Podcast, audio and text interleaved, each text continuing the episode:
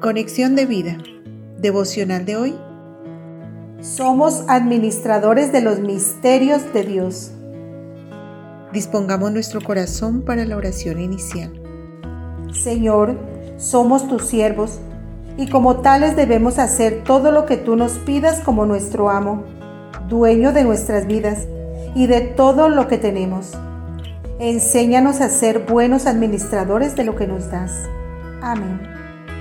Ahora leamos la palabra de Dios. Primera de Corintios capítulo 4 versículos del 1 al 2.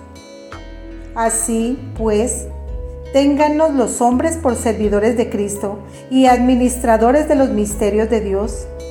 Ahora bien, se requiere de los administradores que cada uno sea hallado fiel.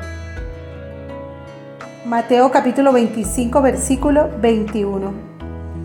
Y su Señor le dijo, Bien, buen siervo y fiel, sobre poco has sido fiel, sobre mucho te pondré, entra en el gozo de tu Señor. La reflexión de hoy nos dice, Todo cristiano debe ser un fiel mayordomo, pues todo lo que tenemos le pertenece a Dios, nuestra vida, talentos, tiempo, dinero, habilidades, dones. Un mayordomo es aquel que maneja la propiedad de otro, así que Dios escoge confiarnos mucho o poco según nuestra fidelidad. Cuando lo hacemos fielmente, Él nos confía más. Los desafíos diarios prueban nuestros corazones para que escojamos hacer lo correcto.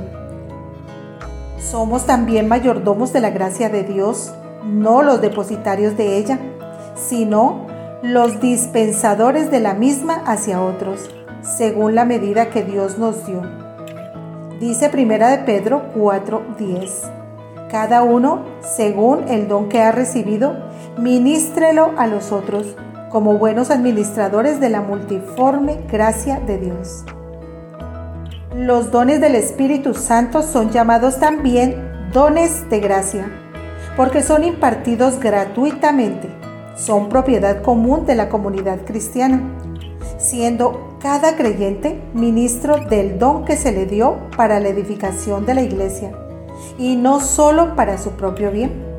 Por eso, Debemos administrarlo con contentamiento, no con envidia, ni deshonrando los dones de otros, ya que somos un solo cuerpo y debemos procurar el bien de los otros. Al hacerlo, estamos promoviendo nuestro propio bien. Recordemos que somos siervos de otros. Sigamos el ejemplo de Jesús, quien se constituyó siervo de todos. Visítanos en www.conexiondevida.org. Descarga nuestras aplicaciones móviles y síguenos en nuestras redes sociales.